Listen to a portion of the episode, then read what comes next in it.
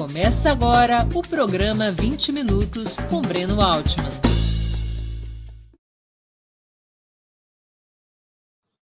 Bom dia. Hoje é 29 de novembro de 2022. Bem-vindos a mais uma edição do programa 20 Minutos. No dia 29 de novembro de 1947, sob a presidência do brasileiro Oswaldo Aranha, a Assembleia Geral das Nações Unidas, das Nações Unidas aprovava o chamado Plano de Partilha da Palestina. Dos 57 países membros que estavam representados, 33 votaram a favor da proposta, 13 contra e 10 se abstiveram. Apenas a Tailândia esteve ausente. Os países da Liga Árabe, Egito, Síria, Líbano e Jordânia rejeitaram frontalmente a resolução. O projeto acolhido dividia a área ocidental do mandato britânico da Palestina, uma estrutura colonial estabelecida em 1920 após o colapso do Império Otomano. Com Jerusalém e Belém mantidas sob controle internacional, 53% desse território partilhado eram destinados a 700 mil judeus e 47% a um 1,4 milhão de árabes palestinos. Essa partilha atendia uma histórica reivindicação do movimento sionista, cuja intenção era construir um Estado judaico na região. Para viabilizar esse objetivo, desde o início do século XX foi estimulada a imigração judaica para a Palestina, de população esmagadoramente árabe até o século XIX, além de estimular a compra de terras e outras medidas que pudessem fortalecer a presença judaica naquele território. A partilha contou com o apoio dos três grandes vencedores da Segunda Guerra Mundial: União Soviética, Estados Unidos e Grã-Bretanha. A reparação ao Holocausto judaico era uma questão de enorme repercussão naquele momento. Os sionistas queriam que sua cota fosse a 65% do território, pois já controlavam esse percentual de propriedades que seria partilhado no território que seria partilhado, mas acabaram por aceitar os termos propostos, eh, fundando o Estado de Israel no ano seguinte.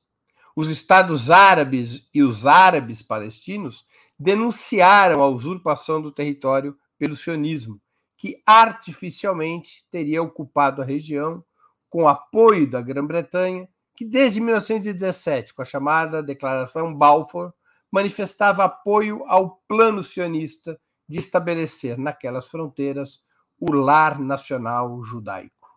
Com a aprovação da partilha, para os árabes começava o Nakba, palavra árabe para catástrofe ou desastre referindo-se ao êxodo entre 47 e 48, quando mais de 700 mil árabes palestinos, segundo as Nações Unidas, fugiram ou foram expulsos de suas casas. Meses depois da partilha ser aprovada, em 14 de maio de 1948, poucas horas antes que chegasse a seu término o mandato britânico, com árabes, com árabes palestinos e judeus já em conflito armado, era declarada a independência do Estado de Israel. A Liga Árabe prontamente reagiu, dando início à Primeira Guerra Árabe-Israelense. Dali em diante, sucessivos conflitos terminaram com a expansão de Israel até as fronteiras atuais. O principal marco dessa ampliação territorial foi a chamada Guerra dos Seis Dias, de 1967, quando Israel ocupou integralmente o território destinado aos palestinos, aos árabes palestinos, pela própria partilha, estabelecendo um domínio colonial contrário às leis internacionais, apesar de nenhuma medida de real impacto ser tomada para reverter esse cenário, salvo a aprovação de seguidas resoluções pelas Nações Unidas. Com os acordos de Oslo assinados em 1993, os primeiros acordos de Oslo, os palestinos tiveram o direito de criar enclaves autônomos dentro dos territórios ocupados, que continuaram a ser crescentemente colonizados por judeus, com maior ou maior intensidade, mas sempre sob o incentivo ou a proteção dos governos israelenses a, ao surgimento de novos assentamentos nos territórios ocupados. Esse conjunto de enclaves palestinos nos territórios ocupados, mais a faixa de Gaza, constitui o que se chama de Autoridade Palestina.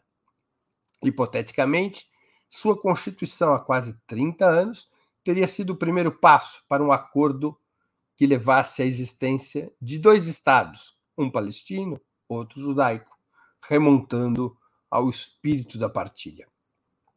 Mas há muitas dúvidas e polêmicas sobre a viabilidade atual desse caminho, com o avanço inexorável da colonização sionista por toda a antiga Palestina.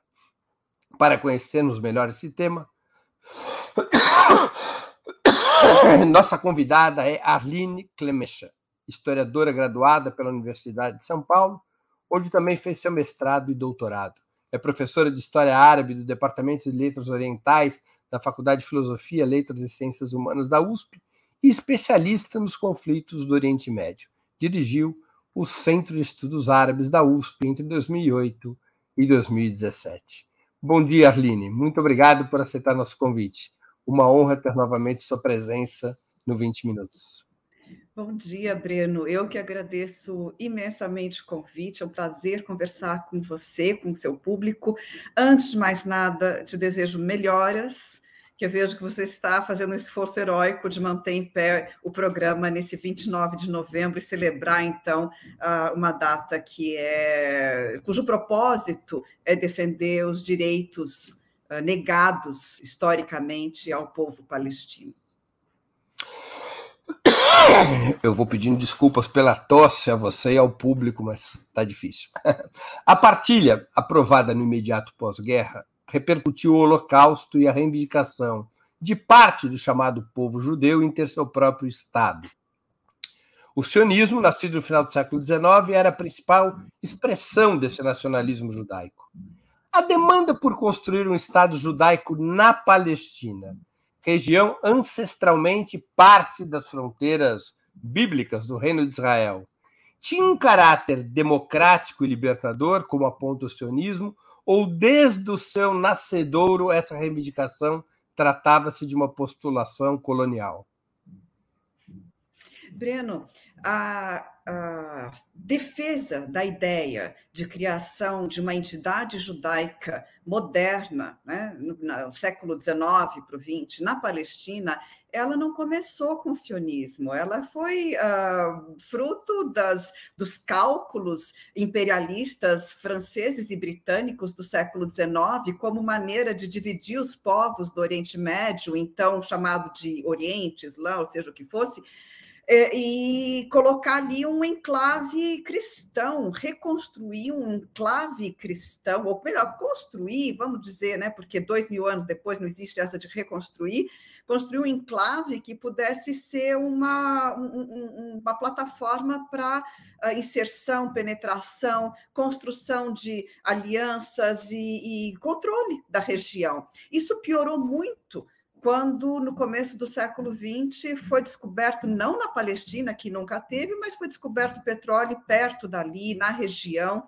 É, então é todo um histórico aí de construção de uma, né, foram cálculos imperialistas ah, antes da origem do sionismo e depois em conjunto com o sionismo e valendo-se desse movimento judaico nacionalista para penetração uh, no Oriente Médio. seu, seu áudio. Tá, pronto, tirei. Um dos argumentos. É... Perdão, um dos argumentos históricos utilizados pelo sionismo é de que a expansão judaica anterior à partilha, a partir de 47, ela teve um caráter pacífico e harmônico. Tanto a imigração massiva originada no início do século, no final do século XIX já, quanto a compra de terras árabes teriam ocorrido com consentimento mútuo e, portanto, não haveria que se falar de colonização das terras árabes pelos sionistas, porque foram relações pacíficas de imigração e relações comerciais. Como é que você avalia esse argumento? Qual foi a natureza do sionismo ao se organizar na Palestina? Breno, o, o sionismo foi uma das respostas que uh, os movimentos, diversos movimentos de emancipação, movimentos políticos judaicos da Europa Oriental e Império Czarista, onde estavam concentrados, onde estava no final do século XIX a maior concentração mundial de judeus, é, foi uma das respostas. É, na época, na verdade, era minoritária, mas é importante lembrar é, que foi uma resposta a um problema muito real, que era a perseguição aos judeus, perseguição que chegou a, a extremos de pogroms, de massacres, é, restrições, mais de 600 leis que impediam a, a vida, né, a circulação, a direito de posse de terra, direitos familiares, direitos educacionais. Era a, vida dos judeus no Império Czarista, onde estavam concentrados nessa época, final do século XIX, estava literalmente assim uma opressão pior do que aquela do camponês russo, do nascente proletariado, era uma, era uma vida de enormes restrições e de massacres e de perseguições e de transformação dos judeus em bode expiatório da política czarista em decadência.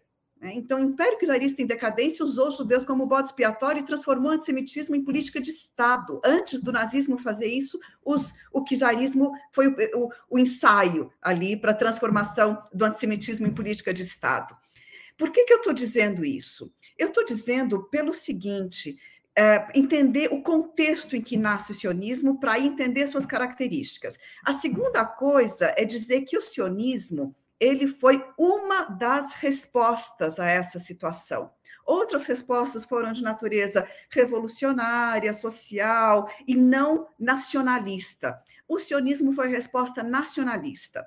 O problema era os judeus não formavam maioria populacional em nenhum território do mundo, e nem mesmo da zona de assentamento do Império Czarista onde estavam concentrados. Naquela época ainda nem no Bom Retiro.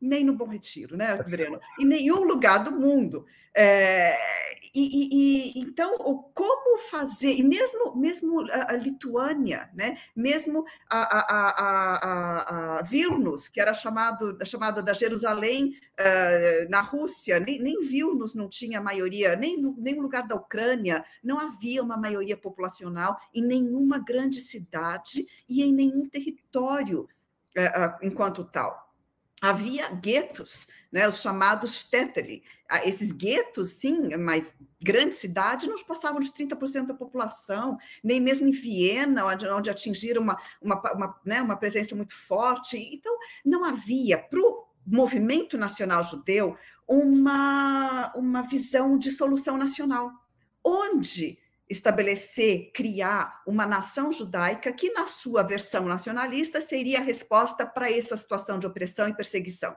porque seria a forma de defender os judeus dessa situação. E aí foi que, por umas e outras, por tentativas e erros, e não conseguia apoios, finalmente o movimento sionista, liderado na época por Theodor Herzl e depois por outros, se aliou ao, a, a, a, cúpula né, do, do, do, do establishment político britânico, que tinha seus próprios interesses no Oriente Médio, e essa aliança foi uma aliança para favorecer a, a, o assentamento, favorecer a, a transferência desse movimento para a Palestina. Antes da Palestina, cogitaram Uganda, porque era outra colônia britânica. Na verdade, a Palestina ainda não era colônia britânica, se tornou colônia moderna, ou melhor dizendo, no seu termo formal, é, é, é, mandato britânico, depois da Primeira Guerra Mundial. Então, antes da Primeira Guerra Mundial, já começou essa, essa aliança e essa transferência do, do, do, do, do, movimento sionista para a Palestina, e na versão do movimento sionista, o objetivo era transformar a Palestina em base para o desenvolvimento do nacionalismo judeu, porque ainda era muito minoritário. Para transformar a Palestina em base para o desenvolvimento do nacionalismo judeu, isso significava um movimento que não tinha uma perspectiva de coabitação com os árabes não era uma visão de criação de uma entidade palestina, um Estado palestino, de coabitação, de convivência eh, de construção conjunta. A visão que tinham era uma visão europeia, era uma visão exclusivista, e desde o começo da penetração desse movimento na Palestina, todas as medidas foram de uh, segregação e exclusivismo. Essa, esse foi o modus operandi. A segregação, ou seja, é, criar espaços de trabalho apenas judaicos, criar colônias de trabalho agrícola apenas judaicos, não utilizar sequer mão de obra árabe, isso era uma política do movimento, porque não queriam criar uma entidade mista, uma entidade, não, era para criar um lar nacional judeu, que depois viriam a chamar de Estado judeu, mas no começo não tinham nem audácia de usar o nome Estado, então ficavam criando outras fórmulas. Portanto, a segregação, lamentavelmente, e eu digo isso realmente lamentando, porque talvez pudesse ter sido outro o, o, o, destino, o resultado, mas, lamentavelmente, as políticas criadas de conquista da terra, conquista do trabalho, que foram os dois pilares, junto com a compra eh, de terra pelo, pelo KKL, Fundo, Fundo Nacional Judeu, KKL, as siglas em hebraico, FNJ, Fundo Nacional Judeu, eh, seria em português, é, essa, essa política era uma política segregacionista. Então, lamentavelmente, o o, o, o modus operandi é, determinou o resultado final. Não era um, um, um projeto de. É, o sionismo teve um elemento segregacionista, racista, desde a sua origem. Teve. Lamentavelmente teve, e, e, por causa, principalmente, se a gente for uh, demonstrar isso nesses dois pilares, essas políticas de implantação do sionismo na Palestina, que foram a conquista da terra, que significava comprar, ocupar, fosse como fosse, terras para a criação de colônias exclusivamente judaicas. Né? E isso tinha muito a ver com a situação de opressão dos judeus na Europa, porque a ideia era que precisavam criar um novo homem judeu, porque o homem judeu da Europa Oriental, vivendo nos guetos e sem poder ter uh, desenvolvido, sem ter desenvolvido ramos de trabalho, ele era, ele era menosprezado pelo próprio judeu. Eles olhavam para aquele judeu dos Tetele dos guetos como inferiores, tendo uma língua ídis que não era uma língua culta, que era uma língua do gueto, uma sublíngua, que era um dialeto, consideravam um dialeto, olhavam para as pessoas como não sendo pessoas fortes e, e empreendedoras, porque nunca foi dada também a possibilidade, o judeu não podia possuir terra, não podia ter acesso a todos os postos de trabalho, tinha todas as restrições que eu comentei. Então, eles queriam, eles tinham um projeto completo. Esse projeto completo significava criar um novo homem judeu. E para criar esse novo homem judeu, era a conquista da terra, era a primeira coisa, transformar o judeu em agricultor. O judeu não era agricultor na Europa. Transformar o judeu num homem forte, novo, empreendedor, agricultor. Então, a conquista da terra significava não vamos dar trabalho, mão de obra, não vamos dar mão de obra árabe. É o judeu que vai trabalhar a terra e a conquista do trabalho complementava essa ideia dizendo que qualquer posto de trabalho vai ser exclusivamente judeu. Então, toda vez que uma colônia agrícola judaica era criada, ela expulsava o palestino da terra. Então, essa expulsão do palestino da terra, e o palestino era 99% felahim, camponeses, né, essa, essa expulsão do, do palestino da terra não é o resultado da colonização que está acontecendo agora, é resultado do, da, da, prática colocada em operação. Bem anterior à partilha. Muito anterior, desde o exato começo. Aliás, em 1880, os Hovevei Sion, os amantes de Sião que foram para a Palestina, ainda não faziam parte do movimento sionista. Mas rapidamente, em 82, já começa a implantação do 1882 do movimento sionista, e eles não quiseram ter nada a ver com esses Rovevei de Sion e disseram para as pessoas, inclusive para algumas fazendas financiadas pelo Barão Rothschild na época, vocês estão fazendo tudo errado. Não queremos mão de obra árabe. E aí já começa, então, essa política que eu mencionei, determinada pelo movimento uh, sionista, o movimento nacional judeu. Deixa eu fazer duas perguntas sobre o sionismo. Primeiro, é, uma parte do sionismo, ou uma parte dos estudiosos pró-sionistas, alegam que o sionismo tinha laços com o socialismo. Essa é a primeira pergunta. A segunda pergunta, a relação entre o sionismo e a religião, porque o sionismo nasce como um movimento laico, mas ele vai se converter num movimento religioso. Por qual razão? Então, essas duas relações, sionismo e socialismo, sionismo e religião. Uhum, certo. É, sionismo e socialismo, né? O movimento sionista, quando ele nasceu, ele já nasceu assim de uma maneira né, plural, não era um único, havia várias correntes. Uh, a corrente central e que se tornou a mais importante, que fundou o Estado. Bom, a, a, o movimento, a organização, né, ela não era socialista, é aquela fundada por Theodor Herzl uh, na Conferência da Basileia, né, na Suíça, 1897. Mas havia uh, um, uma ala, né, e se desenvolve no começo do século XX, uma ala esquerda do movimento sionista que eram marxistas. Eles faziam uma né, juntavam ideias marxistas com ideias sionistas, e o principal, um dos principais expoentes foi Dovber Borohov, é, chamado né, a, a, pai do, do, sionismo de esquerda. Agora, veja, é, eu comentei isso para dizer, olha, tem todas as correntes, desde o sionismo, tem a extrema-direita, tem o centro, tem a esquerda, tem os marxistas sionistas. O que, que defendia Dovber Borohov? Que precisava. Vou tentar explicar rapidamente, mas na verdade não é o ponto mais importante. O ponto mais importante é, é, é o, o, o, centro do sionismo, é, é, a ala principal do sionismo. É essa que, que gera essa confusão que você falou. Mas agora que eu falei de Dov Berborov, bem rapidinho, ele, ele eh, fazia uma seguinte análise: que a pirâmide social judaica ela é invertida. Ela tem a, a, base, né, o topo da, da, da camada da, da, da, sociedade judaica ela, ela não tem uma base social de trabalhadores. Né? Então, a, a pirâmide ela é pequenininha na base, porque são muitos poucos trabalhadores, e que para ter, então, um verdadeiro socialismo judaico, você tem que criar, então, uma nova sociedade judaica. E ele achava que o sionismo era importante para criar essa nova sociedade judaica com trabalhadores que pudessem, a partir daí, criar o, o, socialismo, enfim, a sua ideia de, de, de, de né, sociedade do futuro. Mas não é essa. A, a, a, confusão que você mencionou não vem da extrema esquerda do sionismo, vem do centro, que era um sionismo ligado à Segunda Internacional trabalhista. For, foram eles que criaram o Estado de Israel e foram eles que criaram o movimento dos kibbutzim, os, os, os assentamentos, as colônias judaicas.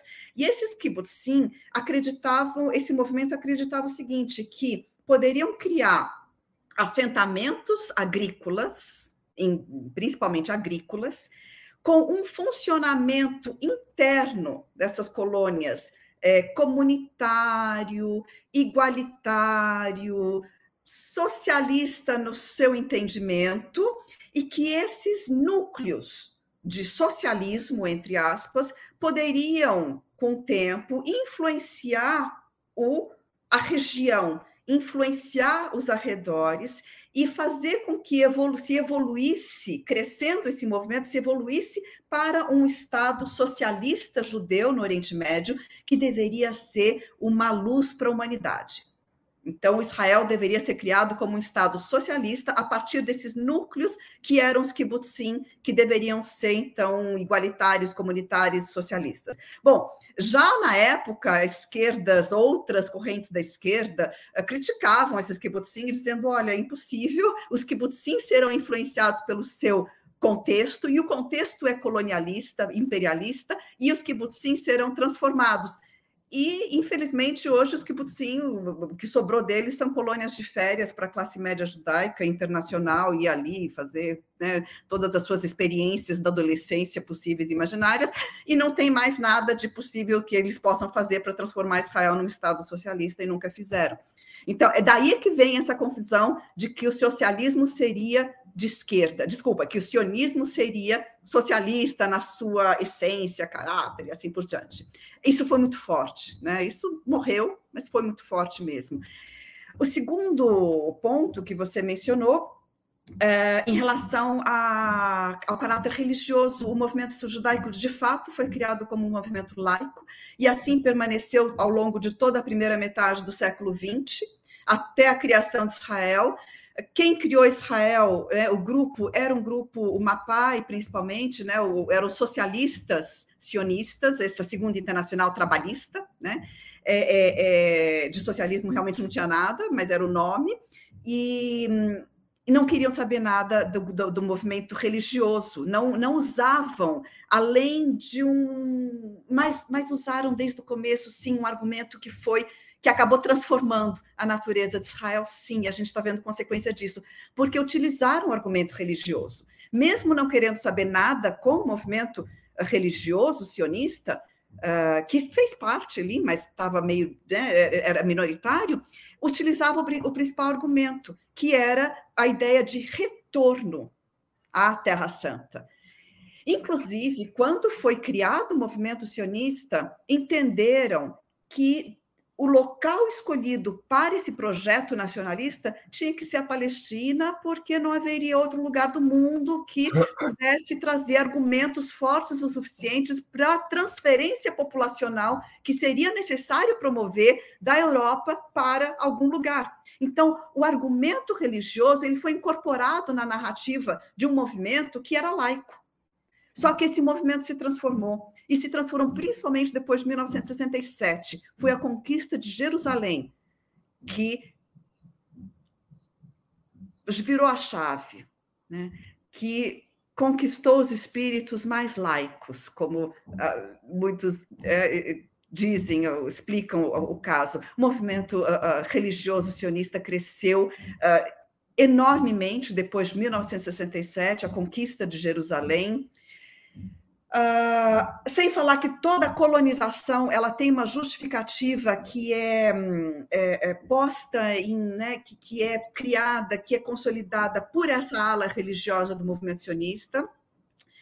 20% de Israel hoje são religiosos que estudam a Torá, que, enfim, tem uma série de benefícios. Até pouco tempo não serviam um exército, depois tem toda uma discussão, podem voltar a ter todos os benefícios e isenção de impostos e não servir o exército que sempre tiveram, porque justificam a manutenção de um projeto colonizador. De, do quê? De, de, de ocupar uma terra que foi dada a eles por Deus essa é a ideia mais forte por trás do projeto colonizador. Então, o, o sionismo se tornou mais e mais e mais religioso com o passar do tempo.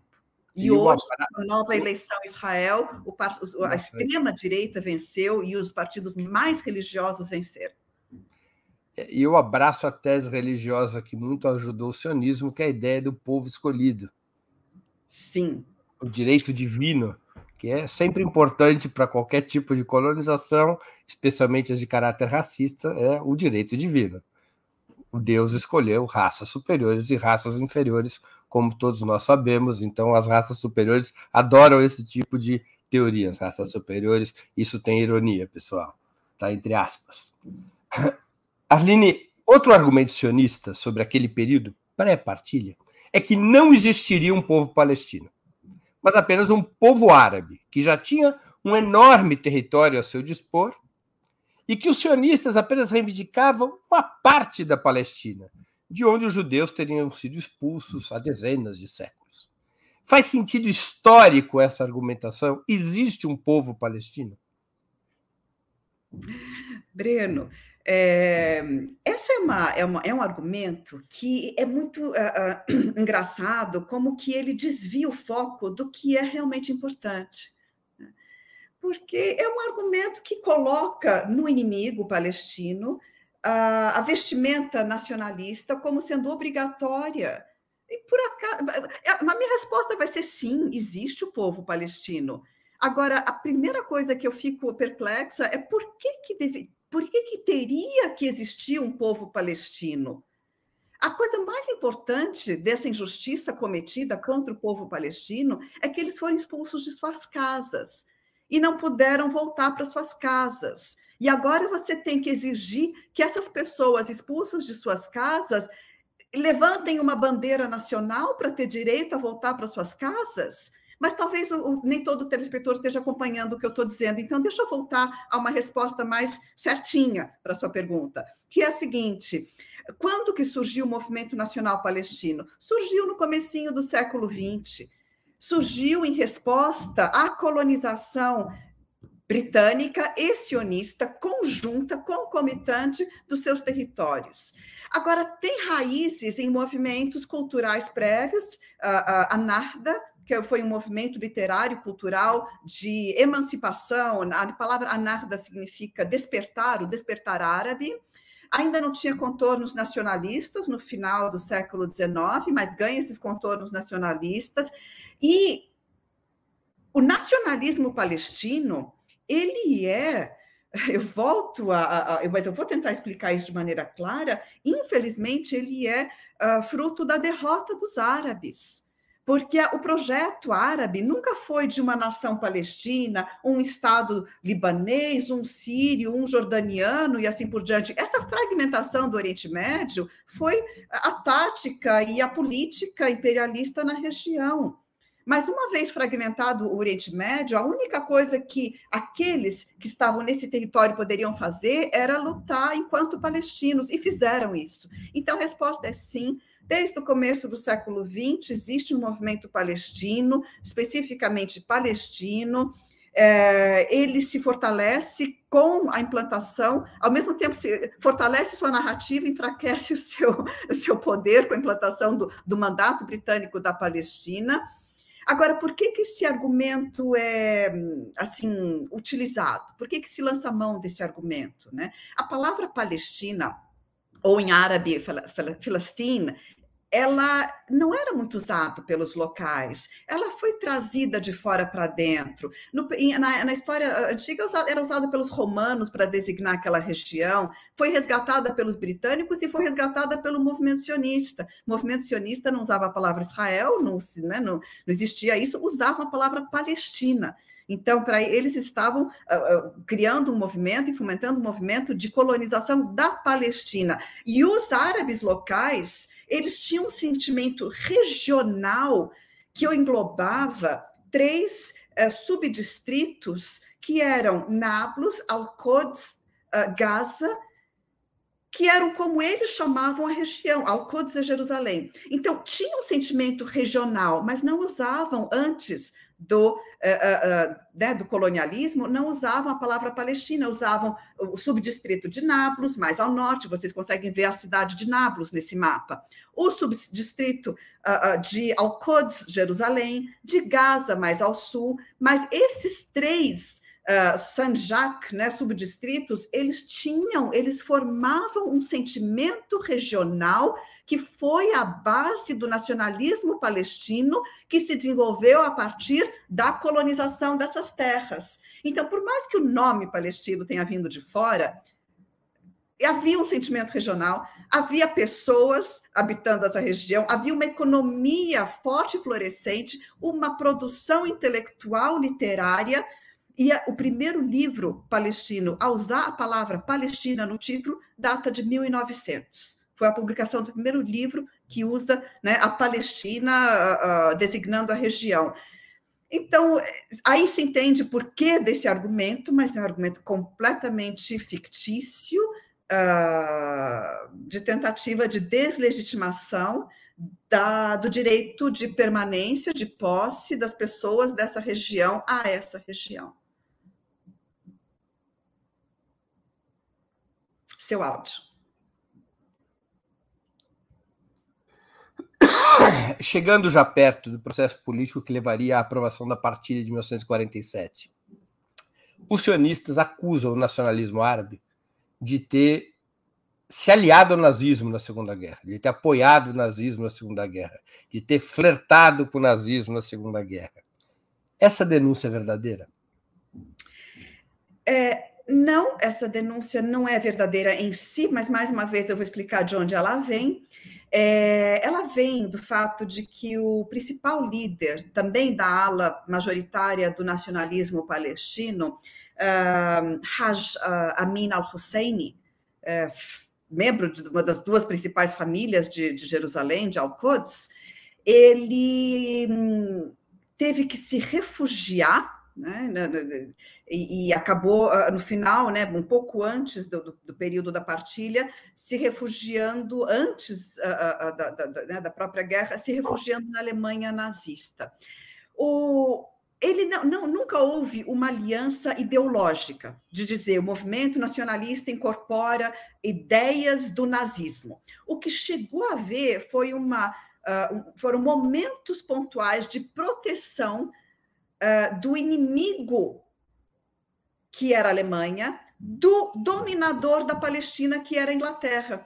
Então, um pouco aquela ideia, o inimigo do meu inimigo pode ser meu amigo, levou a que Rajamin al-Hussein se refugiasse em certo momento na Alemanha, mas nunca houve, e foi só por um momento, nunca houve uma aliança estratégica, uma incorporação de ideias, uma, um auxílio do nazismo para o movimento nacional palestino que poderia ter havido, porque o nazismo era inimigo da Inglaterra, né? e a Inglaterra dominava a Palestina, então o nazismo poderia dizer: bom, então eu vou ajudar, vou financiar, vou ajudar, vou treinar, vou equipar o movimento nacional palestino para ele lutar contra a Inglaterra. Mas não aconteceu isso, não chegou a acontecer isso.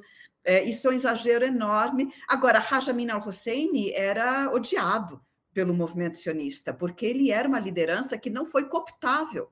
E esse foi mais um motivo para acusarem ele de nazista, do que, do que quer que fosse. Ele não foi cooptável. Os ingleses conseguiram cooptar lideranças árabes por tudo que é colônia, né? É, Iraque, Jordânia, o rei Abdullah e assim por diante, Faisal, que criou o reino do Iraque com o apoio da Inglaterra, conseguiram cooptar lideranças árabes. E Rajamin al-Hussein, os ingleses tentaram cooptar e não conseguiram, porque a resistência palestina era total a penetração britânica e sionista no território. Aí dizer que não existe aí um movimento nacionalista palestino é uma enorme de uma deturpação de uma análise histórica.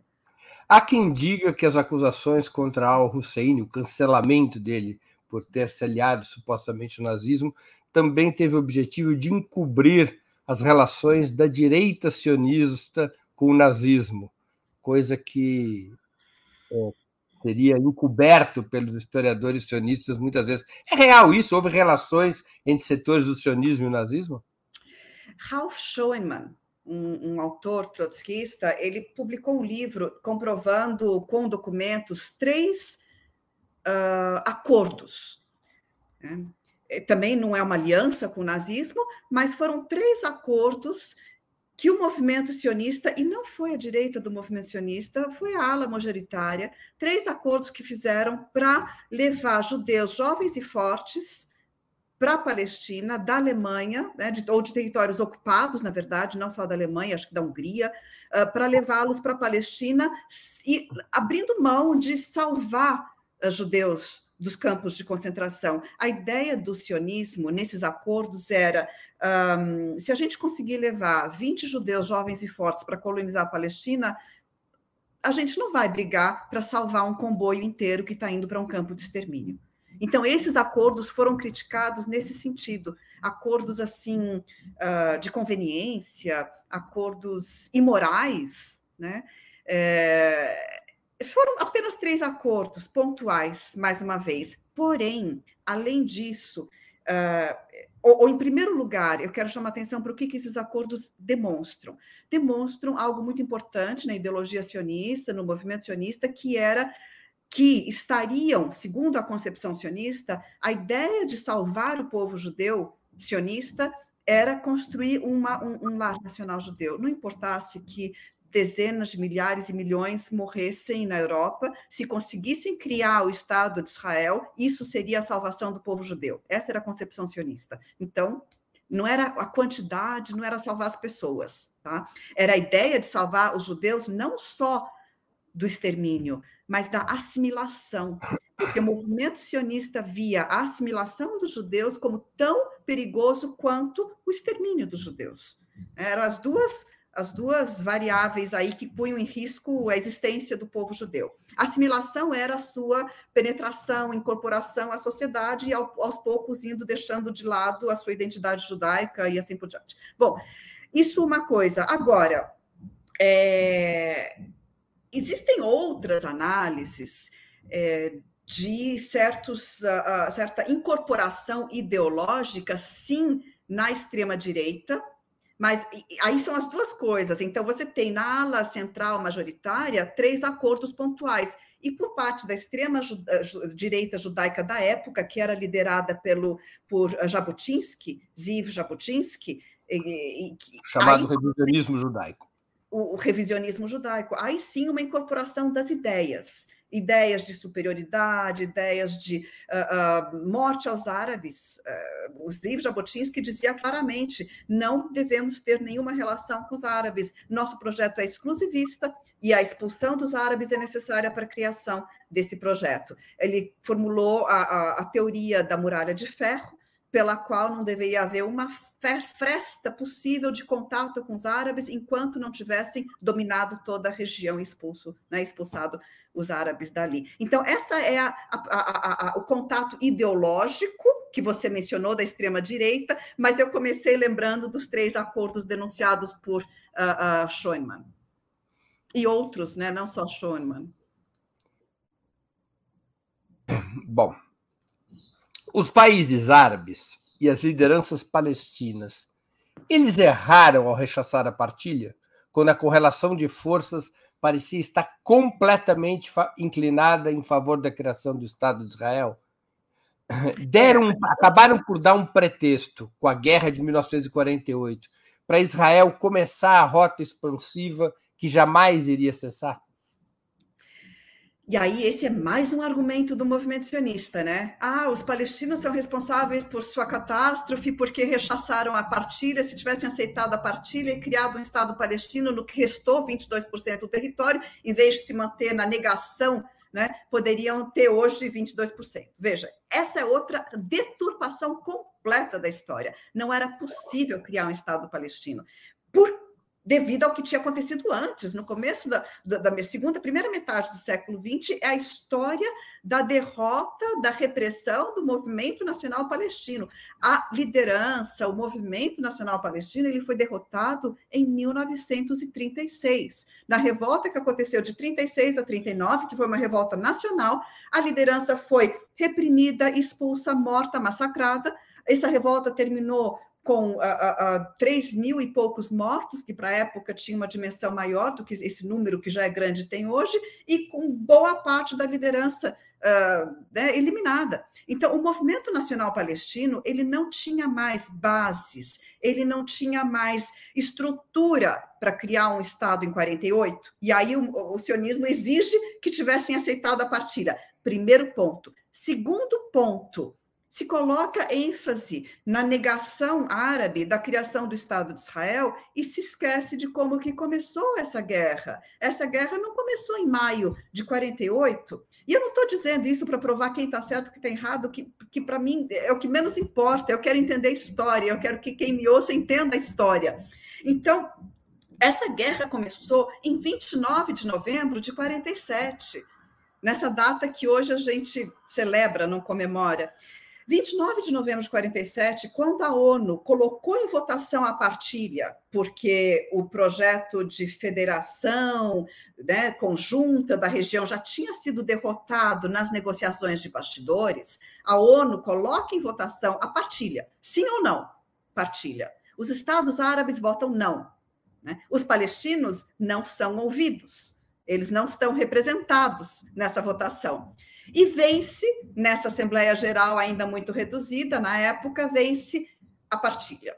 Ok. Dia seguinte, dia 30 de novembro, começam os ataques aos vilarejos palestinos por milícias judaicas. E esses ataques, que foram de 30 de novembro de 47, ininterruptamente, até a proclamação de Israel cinco meses depois, em 15 de maio de 48, esses ataques levaram à expulsão de 400 mil palestinos. Isso está documentado por historiadores israelenses, que procuraram em arquivos que foram abertos e que agora já estão fechados de novo, boa parte deles, pelos governos de extrema-direita que se sucederam, o de Netanyahu em diante, é, com uma interrupção, mas enfim, é, é, documentaram que 400 mil palestinos foram expulsos da Palestina antes da criação de Israel, portanto, antes dos países árabes recusarem essa criação ao, do qual tinham votado contra, contra a qual tinham votado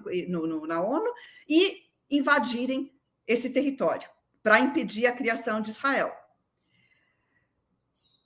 Então, essa, essa guerra de 48, ela tinha começado já antes de qualquer invasão árabe, antes de Israel ser proclamado. E por que, que ela começou no dia seguinte a proclamação, a, a, a votação da ONU? Porque o movimento sionista aceitou a votação da ONU. Ok, maravilha. Olha só, o princípio de criação de um Estado judeu foi aprovado na ONU. Porém, o mapa que a ONU aprovou nunca foi o mapa que o movimento sionista queria. Então, eles tomaram nas suas próprias mãos a expansão desse território e a limpeza étnica a expulsão dos palestinos dele para a criação de um projeto exclusivista. Ficaram. Aliás, há importantes historiadores judeus que estudaram e comprovam isso, né? Uma limpeza étnica planejada. Sim, é, é, é, com certeza. É, é, começando com Benny Morris, que depois, enfim, ele oscila muito, mas ele, ele realizou um estudo muito importante. Uh, bom, Ilan Pape é um dos mais famosos, e vários historiadores uh, israelenses que, que comprovaram isso, que documentaram, que foram nos arquivos militares, que entrevistaram militares e consolidaram essa, isso daí. Então, não é verdade que a Palestina, por não aceitar a partilha, não foi criada. Primeiro, a Palestina não aceitar a partilha? Como assim? A Palestina não foi ouvida na ONU. Como que ela pode não aceitar se não perguntaram para ela? Primeira coisa. Segunda coisa, a expulsão dos palestinos começou antes da, da guerra árabe-israelense. Então, a guerra de, de 48, na verdade, ela começou como uma guerra civil, uma guerra de expulsão, uma guerra de limpeza étnica do território a ser conquistado pelo, pelo, pelo Estado quando ele fosse criado. E depois de cinco meses ele foi criado. O massacre de Der Yassin, de 9 de abril de 48, foi antes do 15 de maio. E saiu publicado, estampado no, no, no New York Times. Um massacre, uma, uma, uma chacina. Né? É, e, e, todos esses ataques a vilarejos, eles tinham métodos. Liderado por um homem que depois seria primeiro-ministro de Israel. É, então, é, sim, agora me escapa a memória o nome dele, o, o Breno. Exatamente. Isso. É, então, é, é, tem toda uma documentação mostrando que o argumento da, da, recusa árabe em aceitar Israel teria sido o motivo da não criação de um Estado palestino em 48. Esse Estado ele não tinha condições de nascer e aconteceu uma limpeza étnica de 47 até o início da guerra de 48. Última coisa, Breno, desculpa, as respostas acabam sendo longas porque a história é muito. Claro. Né? É, em 48, em 15 de maio, quando foi proclamado o Estado de Israel, os países árabes já estavam recebendo, os países árabes na, ao redor, já estavam recebendo levas e levas de refugiados. Aliás, eles não queriam ter que lidar com essas levas e levas de refugiados palestinos. Dizer que o palestino pode ser equiparável ao libanês, ao, ao sírio e ao jordaniano não é bem assim. Não era em 48 e hoje, em relação à Jordânia, tem um caso específico, mas enfim. É... E eles estavam recebendo essas levas de refugiados. O que, que fizeram? Montaram exércitos voluntários para invadir o território palestino e tentar impedir a criação de Israel. Não mandaram exércitos uh, profissionais, que, aliás, eram estados muito recentes. O único país desses, uh, bom, o Egito teve, teve exército, né? o próprio Nasser lutou em 48, a Jordânia tinha interesse próprio em garantir parte desse território, porque ela queria incorporar é, Jerusalém, queria incorporar Cisjordânia, né? nunca pôde, os árabes ela nunca aceitaram essa, essa coisa toda, mas fora Egito, Jordânia, a maioria dos árabes mandaram forças expedicionárias, né? Equiparam mal e os próprios palestinos para lutar, mudaram voluntários mal equipados, mal coordenados. Foi uma, uma realmente foi uma, uma, um esforço de guerra, digamos assim, muito pouco uh, profissional, organizado, efetivo. Então, não é dizer os estados árabes todos se juntaram para invadir quando estavam menos armados do que as forças do sionismo é, também não é para dizer, colocar, ficar comparando um com o outro, é para mostrar um pouco o que, que seria essa invasão árabe. Né? Seu áudio. Mais uma vez. Como é que você explica a posição da União Soviética? que no início apoia a partilha e a criação do Estado de Israel e permaneceria numa posição de apoio ao Estado de Israel pelo menos até 1949. Certo. É... Aliás, o exército israelense na Primeira Guerra Árabe-Israelense foi armado em boa medida pela, pela Tchecoslováquia, que era já uma das repúblicas do campo socialista. É. Então, Breno, a União Soviética teve uma postura muito condenável em relação a, a esse caso. Um, ela, como você falou, ela, ela competiu praticamente com os Estados Unidos para ver quem que ia a, a, é, apoiar em primeiro lugar a criação de Israel, porque viam que uma aliança uh, preferencial com esse Estado de Israel seria uma forma de penetrar o Oriente Médio rico em petróleo, né? estrategicamente importante. E os Estados Unidos oscilaram né, tiveram um momento de oscilação, mas aí uh, a, a, foi o primeiro país a declarar apoio ao Estado de Israel quando ele foi proclamado, e a União Soviética, logo em seguida, declara o seu apoio, numa já pré-guerra fria de competição, de penetração e de apoio preferencial para penetração no Oriente Médio. Mas a história da, União, da, da, da presença da União Soviética é prévia a 48. E, de fato, depois de 48, uh, ah, Israel escolhe os Estados Unidos, né? coloca de escanteio a União Soviética, o que leva a União Soviética a se aproximar do campo árabe. Nunca uma aliança assim estreita, de total apoio, sempre foi oscilando, mas sempre se aproximando mais da Síria, dos países árabes, Egito e tal. É, mas antes de 48, a história do PC, do Partido Comunista Palestino, é uma história de intervenção e de política oscilante stalinista nesse partido, é, que uh, levou a uma confusão muito grande dentro do PC uh, eh, palestino e, finalmente, a ruptura dele sob o peso dessa uh, falta de orientação clara e de classe e postura progressista realmente na, no caso. Em 1936, né, quando, quando estavam acontecendo os processos de Moscou, a União Soviética começou com uma política de arabização do, do, Partido Comunista, teria que se arabizar o partido, só que arabizar praticamente à força. Então, mudanças na liderança do partido que criaram o caos. Então, já teve uma política de muita oscilação entre arabização, aceitação e assim por diante e, e, de muita confusão. O Partido Comunista Palestino ficou sob muita uh, oscilação de orientação política e de comando político por parte do Comintern, uh, que levaram a, finalmente ao seu, a sua fragmentação em 48. Se rompeu em três. Né? Ficou uma, uma parte árabe, né, o Partido de Libertação Árabe, uh, parte judaica, o, o Mapan veio daí também, tem raízes nisso, uma, uma realmente uma confusão muito grande. É, o Partido Comunista de Israel ele é signatário da independência de Israel. O Meir Wilner é um dos firmantes. Meir Wilner é o secretário-geral histórico do Partido Comunista de Israel. Né?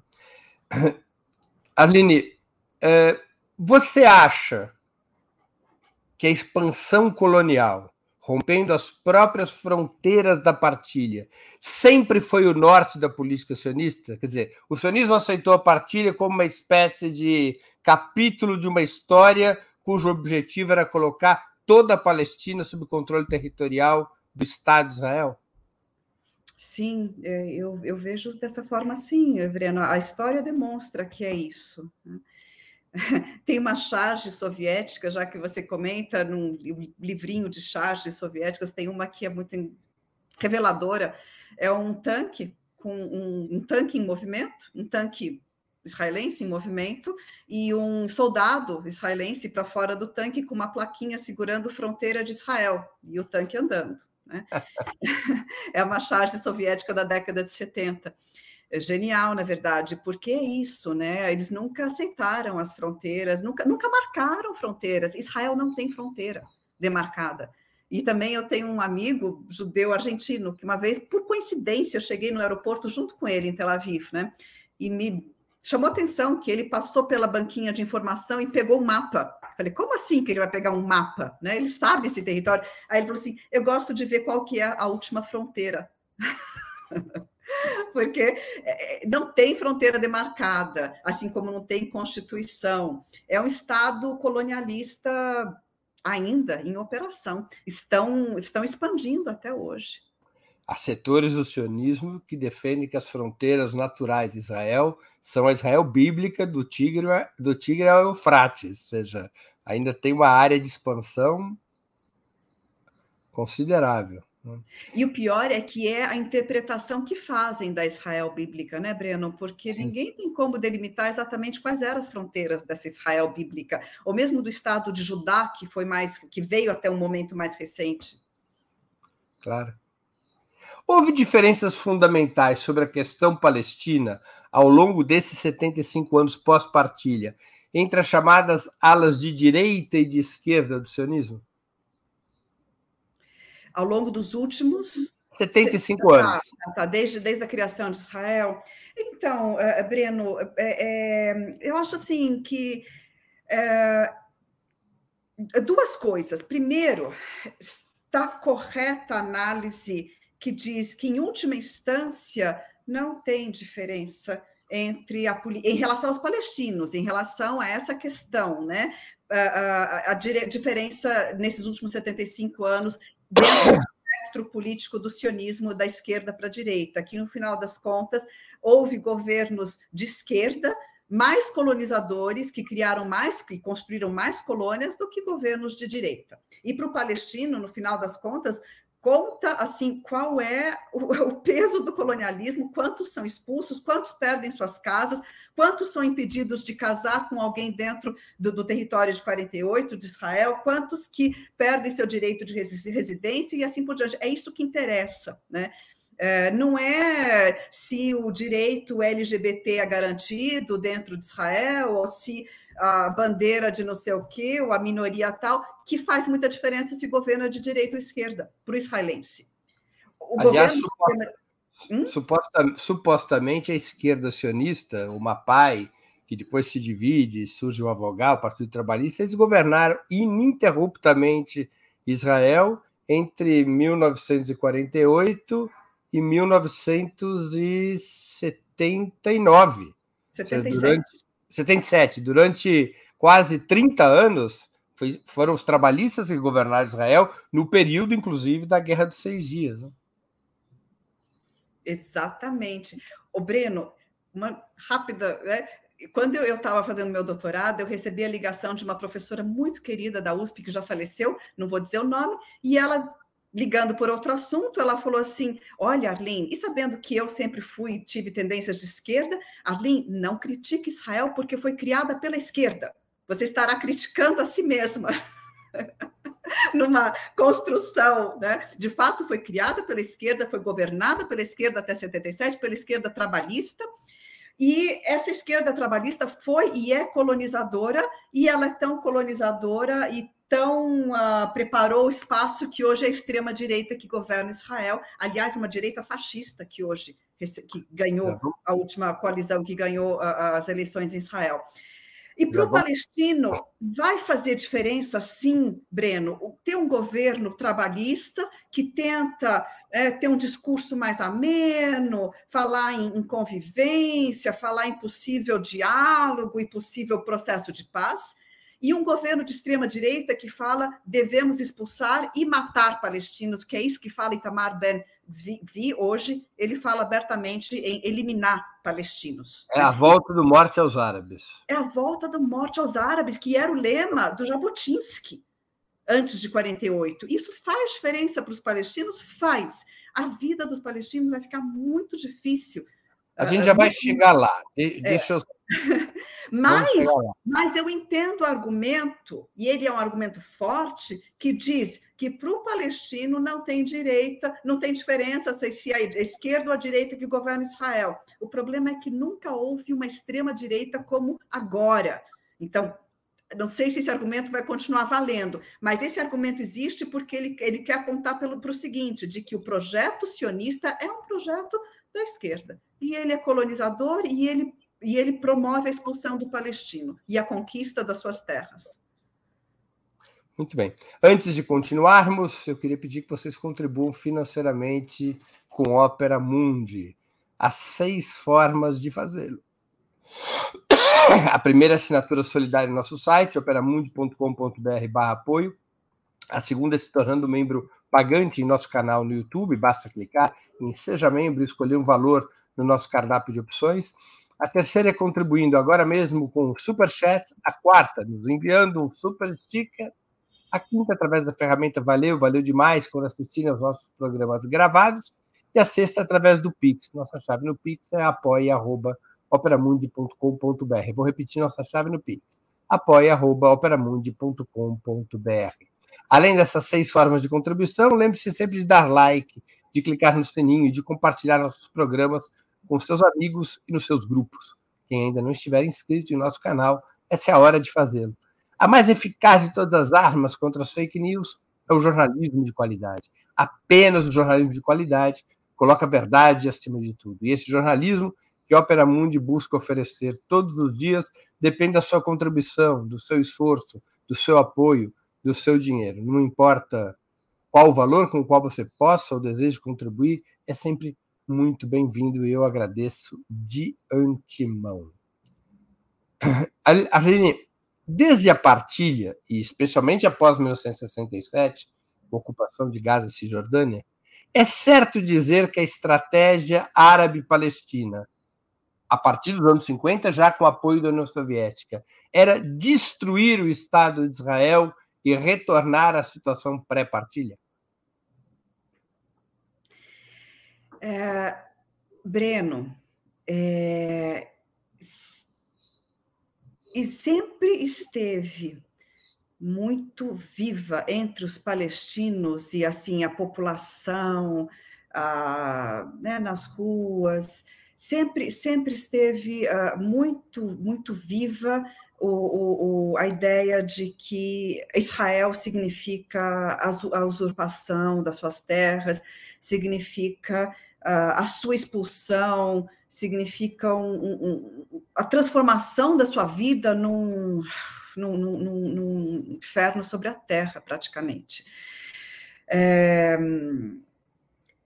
e nesse, nessa situação, é, a gente encontra sempre entre as pessoas, sim, a ideia de que gostariam que Israel não existisse.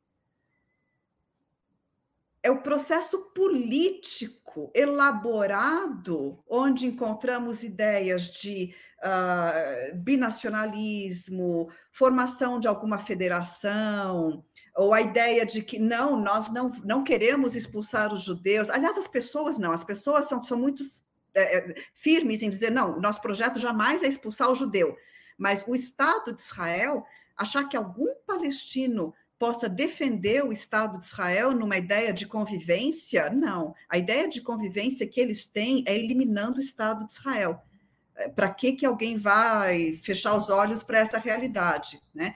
Mas, mas também é muito, é, muito, muito, muito palpável e muito real de que os palestinos eles não têm ideia ou, ou projeto ou sentimento. Eu estou falando de sentimento, eu não estou falando de projeto, projeto político.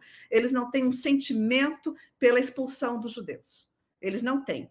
E eles têm um sentimento pela eliminação do Estado de Israel, que significou a, a sua usurpação desde o primeiro dia.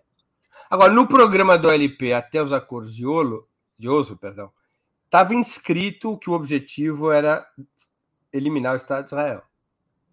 Sim, até, até, até Oslo, na verdade, antes de Oslo, né? 78, já começam a elaborar uma ideia de, de, de dois estados, buscam, né? A OLP buscou essa negociação muito antes dela acontecer. Ela estava muito, muito sedenta por uma negociação com, com Israel e acabou entrando numa, numa fria, porque entrou numa relação de forças muito desigual. Né? Não a, a, por, a OLP acabaria aceitando as negociações que levariam a Oslo. Por qual razão principal você acha? Você acha que tem um peso muito grande o desaparecimento da União Soviética, que era, aquele momento, já o grande aliado, fornecedor de armas e recursos financeiros à OLP? É, a União Soviética passou a ser um apoio à OLP, é, nunca foi aquele apoio que realmente queriam, né, queriam, precisavam, né, buscaram apoios em outros lugares, buscaram apoio com Gaddafi, buscaram apoio com uh, uh, Saddam Hussein, é, com quem pudesse mandar armas, eles né? Só que os seus apoios começaram a desaparecer. Então, não foi só o desaparecimento da União Soviética, mas depois foi muito, muito, muito, uh, pesou muito também é, o, o, o, erro de cálculo da OLP na Primeira Guerra do Golfo. Na Primeira Guerra do Golfo, a OLP ela se recusou a, criticar. 91, né? 91, ela se recusou a criticar a invasão de Saddam do Kuwait né, que todos os árabes praticamente condenaram, porque como que um país árabe invade outro país uhum. árabe? A OLP, que dependia do apoio do de Saddam Hussein, não condenou essa invasão, acabou saindo enfraquecida desse episódio, porque Saddam Hussein foi derrotado e, e a OLP saiu como aquela que tinha né, eh, apoiado.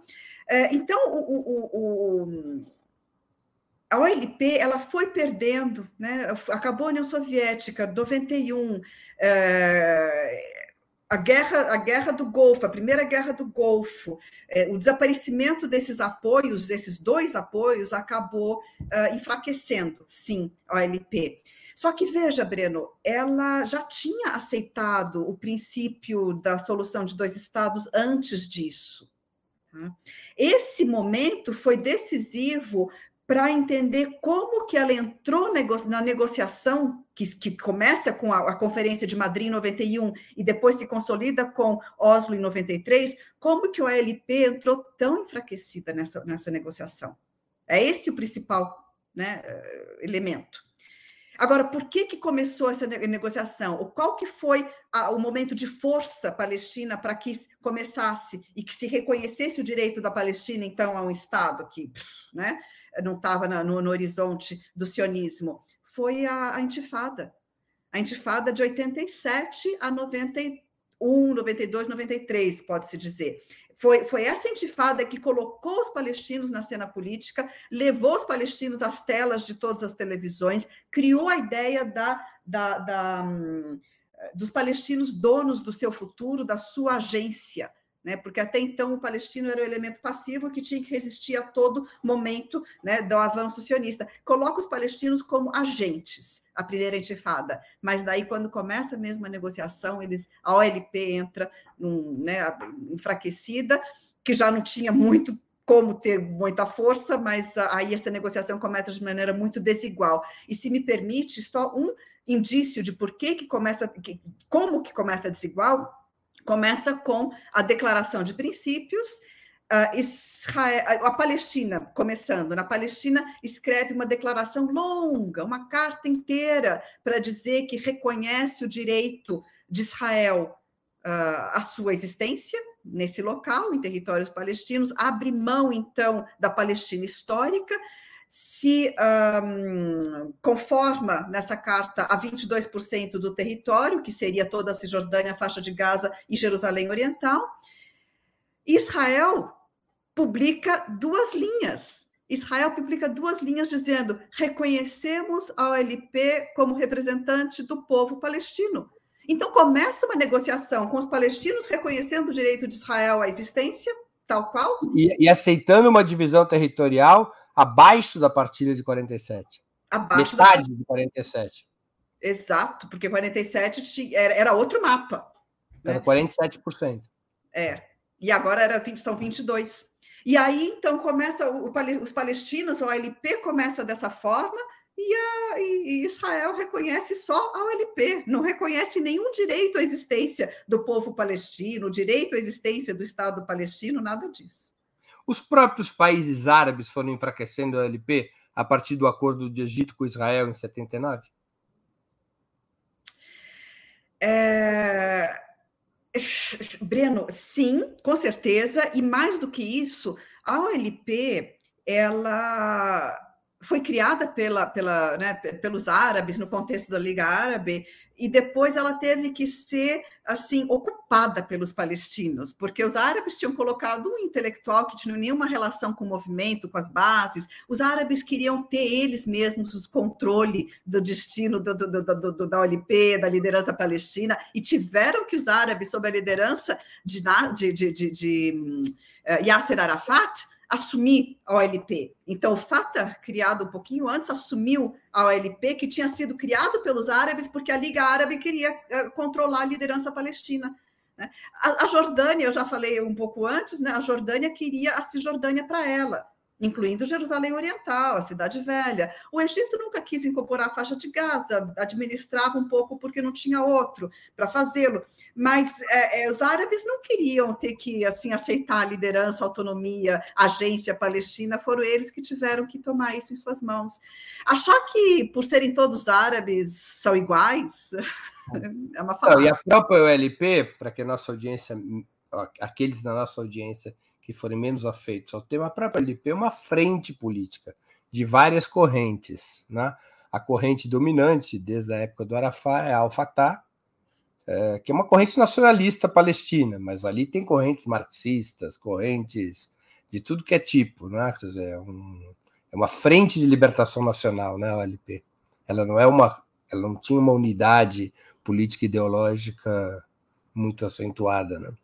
Sim. Você sabe, só para contar uma anedota, eu entrevistei há muitos anos atrás um general soviético que era um importante quadro internacional da, da, da inteligência soviética. Ele é vivo até hoje, ele tem quase 100 anos, Nikolai Leonov. E eu perguntei a ele por que a União Soviética, a partir de um certo momento, retira o apoio pesado que deu em armamentos para a causa palestina para os países árabes. Ele contava um episódio e ele era o responsável disso, porque ele tinha servido no Egito do período Nasser, uh, Sadat, e ele diz: olha, é que nós fizemos tudo errado. A gente forneceu armas para o Egito na guerra de 67, só que a gente não treinou os pilotos. Os 40 MiGs que foram oferecidos para o Egito se defender de Israel foram perdidos em território. Em, em poucas horas, toda, todos os MiGs tinham sido destruídos. E que isso foi criando uma avaliação que os soviéticos tinham sobre os países árabes, ela era como foi também, eu acho que pré-47. O que, que eram os países árabes para a União Soviética? Você junta ali aquele espírito eslavo com um pouco do que era o marxismo soviético, era um bando de gente atrasada, uns senhores feudais é, incapazes de compreender as coisas que importavam para o marxismo, e, portanto, uma gente que não valia confiança. Né?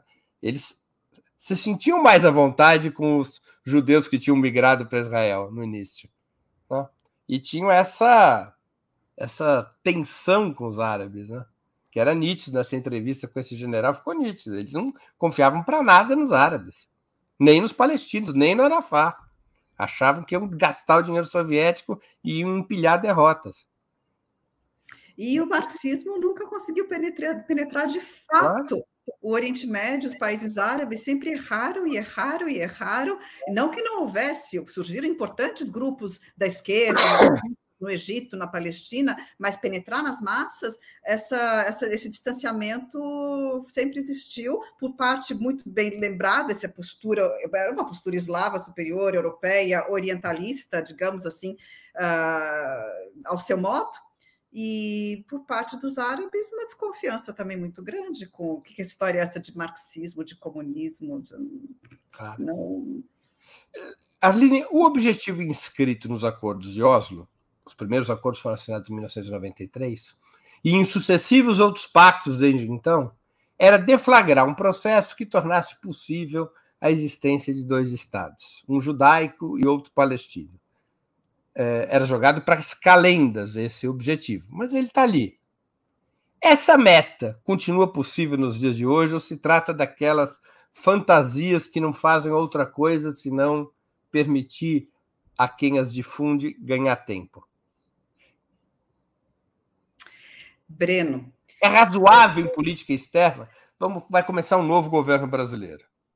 Um governo que vai ter uma postura completamente diferente da do Bolsonaro, certamente É, defender a saída dos dois estados é, faz sentido ainda para um chanceler progressista no Brasil? Ou ele vai estar simplesmente papagaiando uma fantasia que perdeu sentido? Breno, obrigada por essa pergunta. Eu estou aqui um pouco num dilema. Se eu explico os acordos de Oslo, que permitiria explicar por que exatamente né, isso é impossível, ou se eu vou direto à sua resposta. Você pode fazer as duas coisas, não tem problema.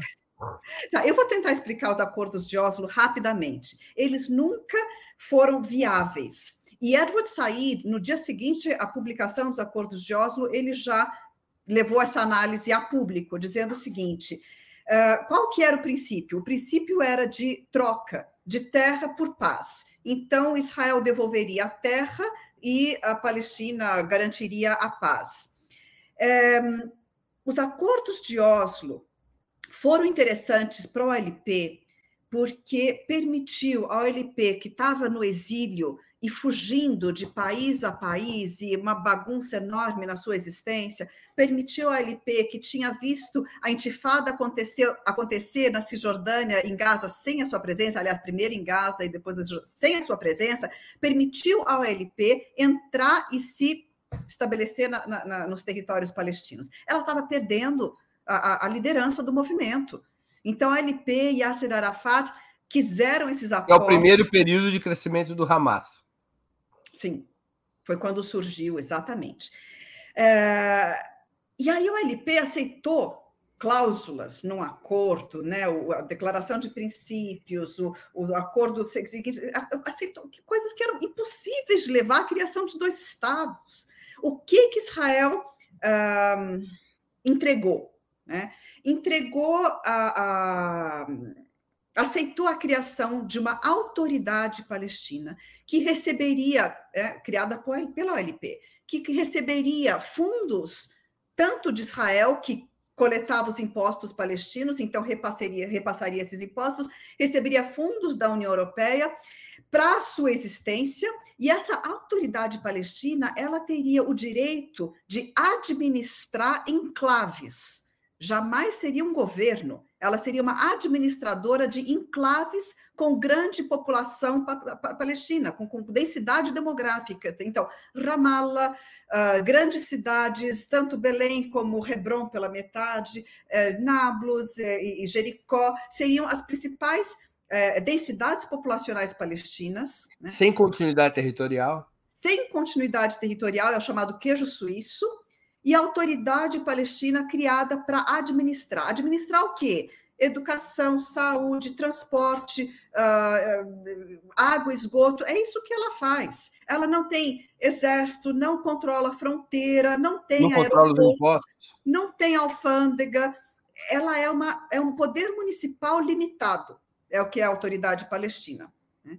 Então, você pergunta como que ela entrou nessa? Entrou pelo que eu acabei de falar. Né? Ela recebeu algumas coisas é, com a ideia de que, se essa autoridade palestina que recebeu o direito de ter uma polícia, não um exército, uma polícia, se ela conseguisse segurar a militância palestina, controlar a militância palestina, com o passar do tempo, os territórios seriam devolvidos. Né? Começou com Jericó, que ganhou uma maior autonomia, e Gaza, e parou por aí. A autoridade palestina ela não conseguiu frear com esse acordo a colonização, porque os colonos continuaram sendo transferidos para dentro e continuaram sendo criadas colônias, e essas colônias cortando os bosques, cortando os morros verdes, eliminando o meio ambiente palestino, criando uma uma, uma um, um, como se diz, um, um landscape, uma, uma, paisagem de uh, construções ao modo soviético, já que a gente está também tocando nesse assunto, ou seja, casinhas todas iguais, prédios todos iguais, uma arquitetura totalmente uh, uh, de, de, de, de implantação massiva de uma população, né?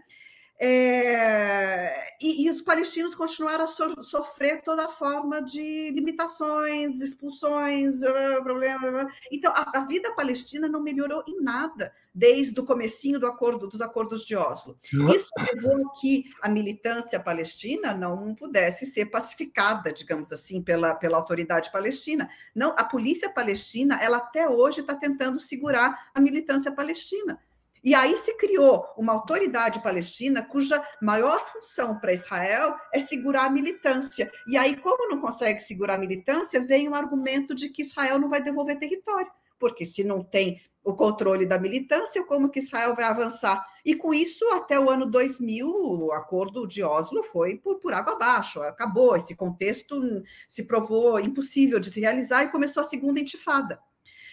É, então, o processo de Oslo e a ideia de criação de dois estados, ela sempre foi muito impossível de se realizar.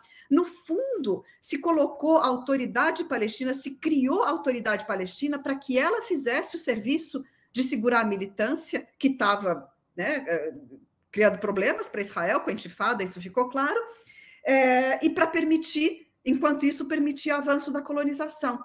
O projeto israelense, desde 67, o Plano Alon, nunca incluiu a incorporação de 100% do território palestino se ainda ficasse a, a população palestina ali. Ou seja, Israel não quer ter cidadãos palestinos em número cada vez maior dentro das suas fronteiras porque teria que dar direito de voto. E se o palestino tiver, tiver mais palestino votando em Israel do que judeu, vai mudar o governo e vai deixar de ser esse governo Aliás, se você tomar a Palestina como um único território, já há mais palestinos do que judeus. E aí é o chamado problema demográfico. Então, por que, que Israel não assume que controla todo o território? Porque não quer assumir a população palestina. Então, essa foi a maneira de criar esse queijo suíço e colocar um agente palestino controlando essa população, emitindo passaporte para eles, porque não, estavam, não tinham nem direito de passaporte, emitindo passaporte para esses palestinos, que, aliás, não conseguem viajar, né? Então, difícil. É, é, e, e, e, assim e, e, assim facilitar o próprio projeto exclusivista de um Estado judeu não assumidamente em todo o território, mas de fato em todo o território. Se hoje você viaja para Israel e você é brasileiro, com seu passaporte, você não percebe fronteira entre Israel, território e Cisjordânia. Tem um checkpoint, é, tem algum, às vezes, complicação, estorvo, mas não tem essa fronteira, porque todo o território é, é, é, controlado por Israel. Esse mapa mostra o queijo suíço, que hoje é a Palestina, e na verdade já está pior do que isso, porque está avançando. Esse mapa ainda é um pouco mais antigo, a ocupação de Jerusalém já aumentou muito, praticamente já cortou o norte do sul da, da, da Cisjordânia com colônias, com colônias uh, israelenses. Então, o que, que isso significa? Que tem 600 mil colonos dentro da Cisjordânia, que esses colonos não vão sair, não tem como criar um Estado palestino em 22% do território, incluindo Jerusalém Oriental. Jerusalém Oriental foi ocupada e anexada por Israel, e ela diz que é indivisível, que nunca vai devolver. Não tem como se criar essa, esse Estado palestino diante da realidade. E a realidade é que avança cada vez mais a colonização. Então, se não tem como criar esse Estado palestino, por que, que a ONU, os países, o Brasil, né? o Brasil apoia a solução dos dois Estados porque o mundo supostamente acredita nisso, mas o mundo não acredita mais nisso. E aí que eu agradeço a sua, a sua pergunta, Breno. Por isso que eu não queria explicar Oslo, porque eu queria ir direto à sua pergunta, que é o mais importante. Mas você queria falar alguma coisa antes que eu responda não, direto? Não. O mais importante da sua pergunta? Responda. Porque isso é Oslo. Eu tentei resumir Oslo num, numa pílula, vai? Está perfeito. É, agora, o que, que o Brasil pode fazer? Essa é que é a grande pergunta. A gente tem um novo governo, um governo que vai, que de, deveria, ou deve, e eu tenho certeza que irá tentar se portar, se colocar em relação a esse problema de uma maneira mais autêntica. Né? Eu, já, eu já ouvi Celso Amorim em conferências muito, muito, muito, muito claramente falando é, de uma, com uma compreensão profunda desse, desse problema que eu apresentei. Então, com certeza, essa compreensão existe.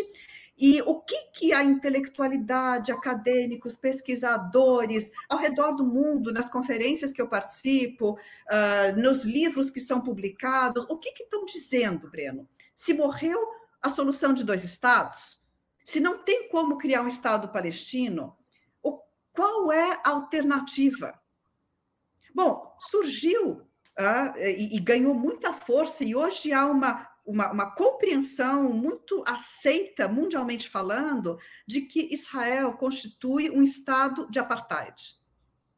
Ou seja, um estado de segregação, um estado que controla todo esse território, mas não concede direitos iguais aos palestinos, nem dentro de Israel, dentro de 48, nem nos territórios, muito menos. Nos territórios existe um, um, sistema militar de ocupação, as leis de emergência estão vigentes, que foram criadas, estão vigentes em Israel, não é só na Cisjordânia, que foram criadas pela Inglaterra antes de 48, nem 45, a Inglaterra criou isso num contexto de guerra.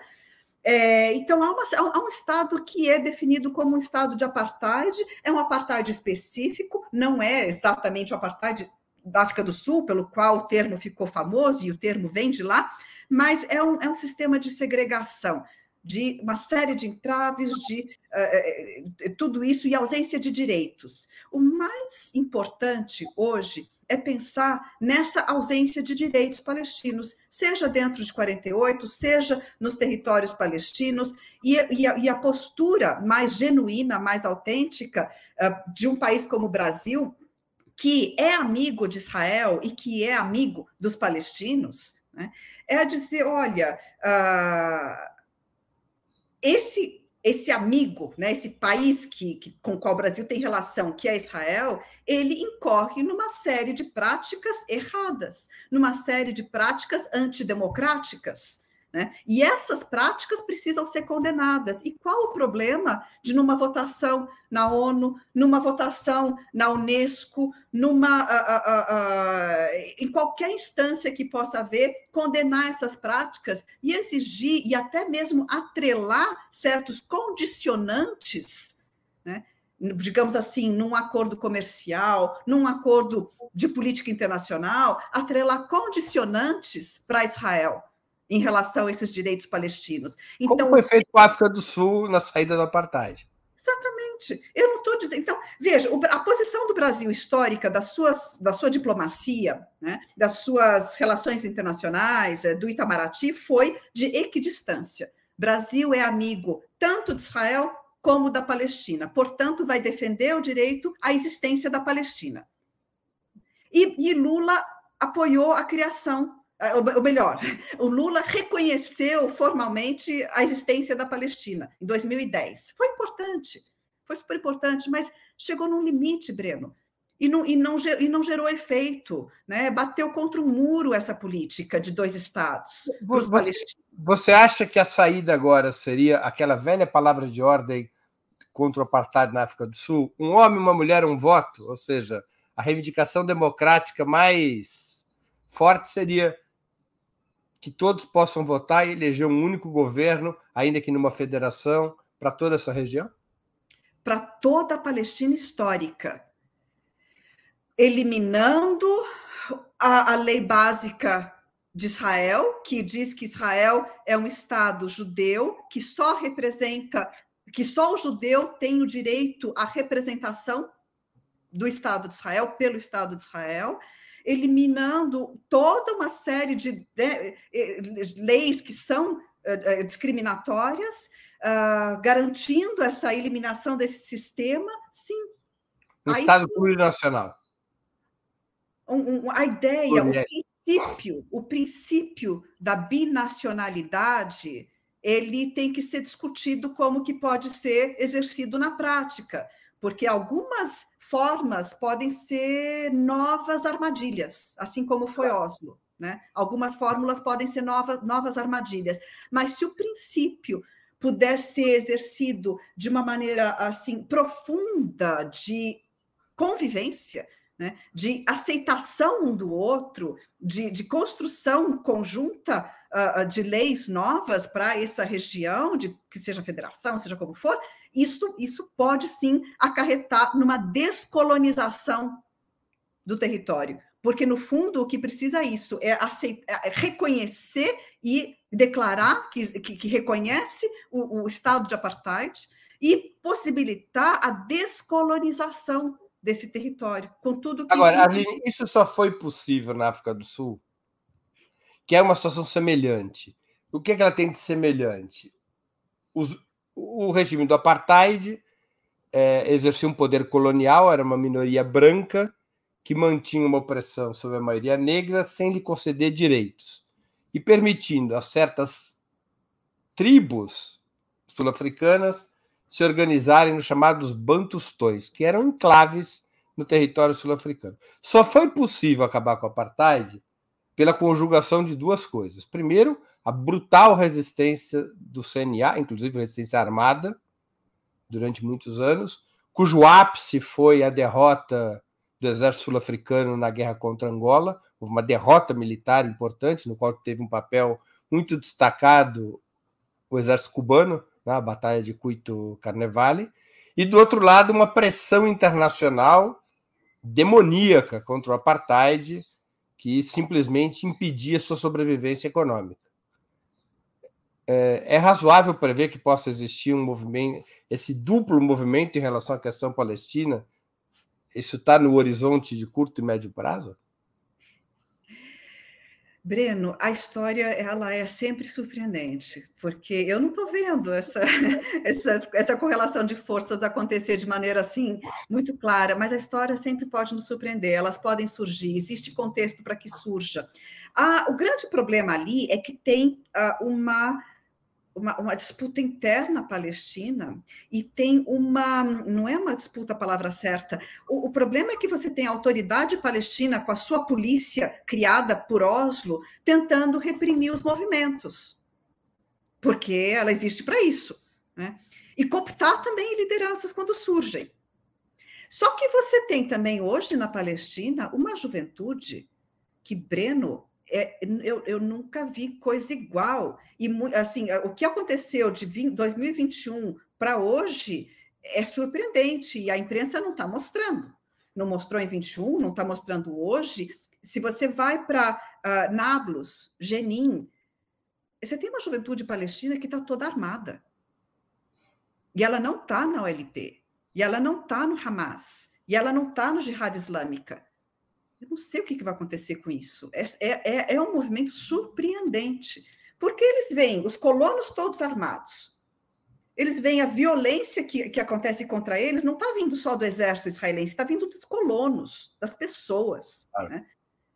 E eles estão fazendo igual, só que pelo lado deles. Né?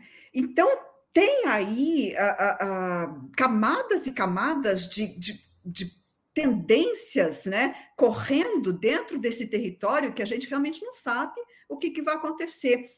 Agora, tem um problema de representação, porque a OLP, que tem um papel histórico e simbólico muito importante para o palestino, a OLP não dá conta completamente de uh, representar todas essas tendências, todas essas forças.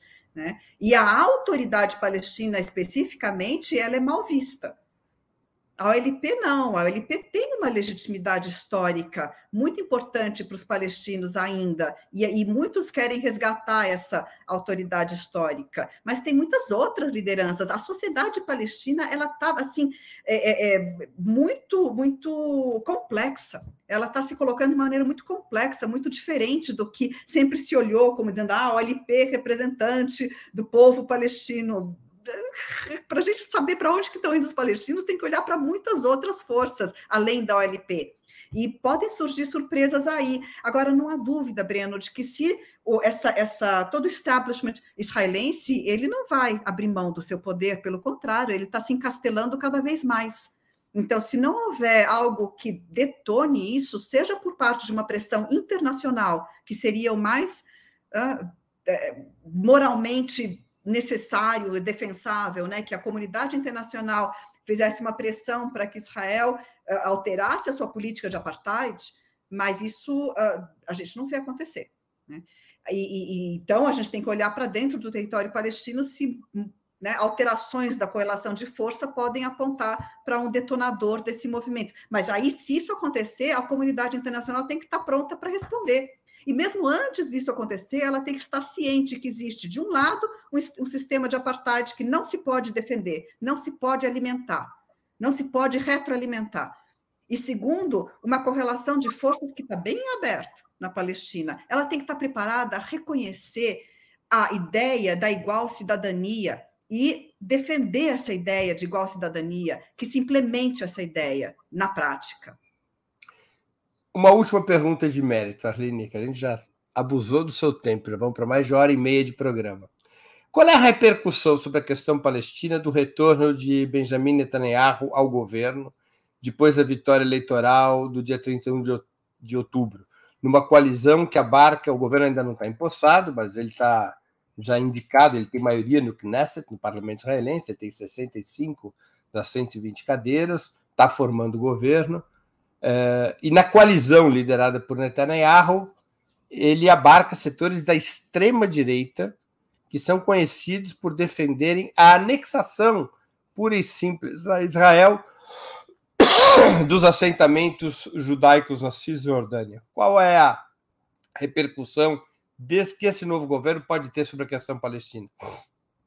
Breno, é, nem, na verdade, nenhum país do mundo poderia aceitar e reconhecer esse novo governo. Ele é um governo fascista de implementação de uma ideia de superioridade, exclusivismo, expulsão e morte aos árabes. Ele, Tamar Ben-Gvir e, e, o abertamente, fenômeno, abertamente. E o maior fenômeno não é Netanyahu voltar é a, a, o poder judaico de Tamar Ben-Gvir, é, é o, o, o grupo do, é, do, do sionismo religioso extremista que está nessa coalizão. É considerado uma organização terrorista até pelos Estados Unidos.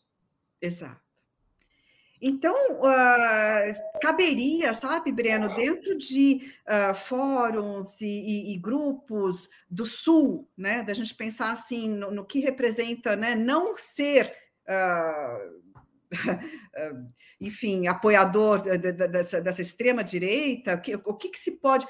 Caberia realmente uma. uma e seria necessário é, uma não aceitação desse, dessa aliança, desse governo. Não se você pode. Acha que o governo, perdão de interromper, você acha que o governo Netanyahu pode fazer o feitiço virar contra o feiticeiro? Pode levar Israel a uma situação de isolamento internacional e mudança dessa correlação mundial? Netanyahu pode virar o novo Bolsonaro? Ele é. Ninguém quer saber dele?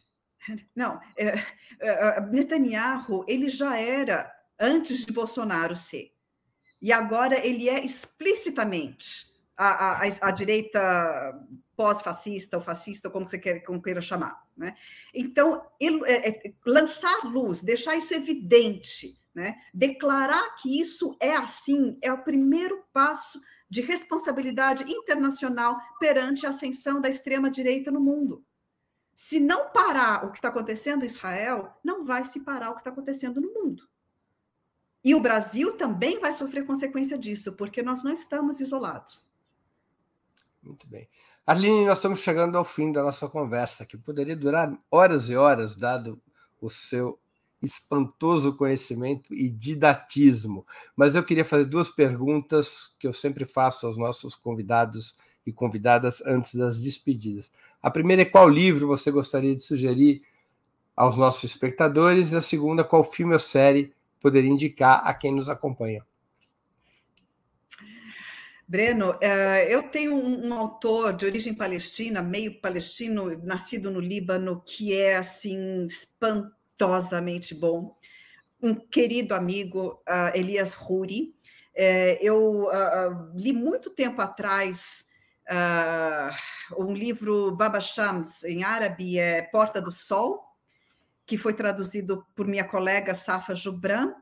É, o livro é maravilhoso, ele é, é belíssimo, Uh, é um autor que tem uma sensibilidade para a relação entre judeus e palestinos nesse território, que olha para essa, né, para essa relação entre esses dois e, e, e que publica agora, saiu agora uh, pela editora Tabla, publicado o seu novo livro, que eu tenho e estou começando a ler, que é um livro mais difícil do que Porta do Sol, e que se chama Meu Nome é Adam.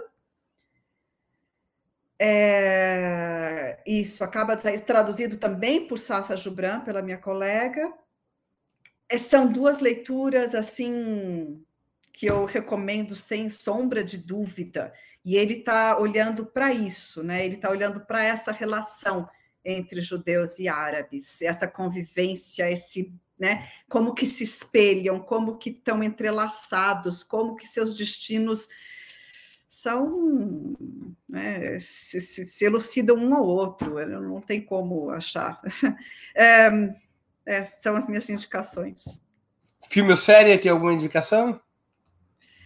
Sim, é, eu tenho uma, um, um filme que já uh, não é recente, mas é um dos meus prediletos, e por não ser o mais assim conhecido, é, eu gosto de indicar que é uh, uh, da Anne-Marie Jassir, uma, e também por ser de uma mulher palestina. Hoje o cinema palestino é o melhor cinema árabe, é o palestino, não, sem sombra de dúvida. E o filme dela se chama O Sal desse Mar. É, é o filme de uma é a história de uma uh, palestina americana que vai para a Palestina é, tentar reaver a conta bancária de um pai. O pai dela deixou uma conta bancária e ela quer, ela precisa desse dinheiro e ela vai para lá em busca dessa conta bancária, enfim. É uma história muito bonita, muito, é, muito sensível. Agora, tem também, para quem quiser uh, um um livro que, que ilustre um pouco da história palestina do, do, começo do século XX até quase os dias de hoje, tem um, um filme que é a, a, a, filmagem de Baba Shams, de Porta do Sol, do Elias Huri, só que não é parecido com o livro, o filme é muito diferente do livro, mas o filme se chama Baba Shams, Porta do Sol, mas está em no, a La Porte Soleil, está em francês. O filme é de um egípcio, Yusri Nasrallah, é, é, muito, é muito interessante esse filme, apesar do livro ser outra coisa, tá? Aliás, eu perguntei para Elias Ruri, né, que, que ele tinha achado do filme, e ele teve a, a mesma resposta, né? Ah, o filme, enquanto filme, é, tudo bem, é ótimo, tá legal, mas não é o meu livro, e, e tá bom, e ele sabe disso, e o diretor sabe disso, e tá tudo bem.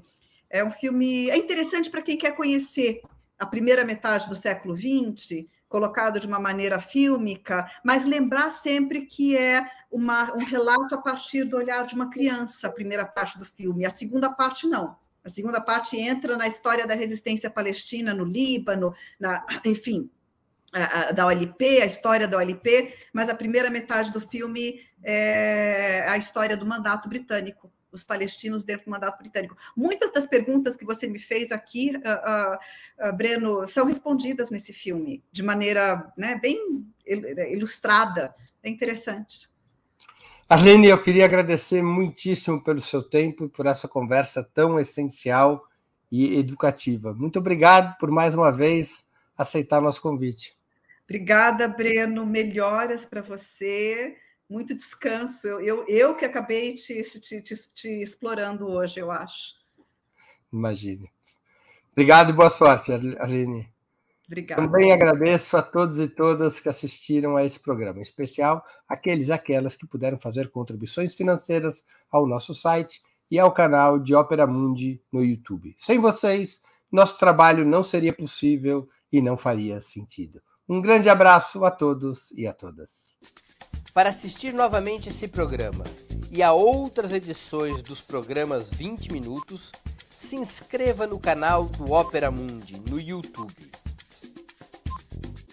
Curta e compartilhe nossos vídeos, deixe seus comentários.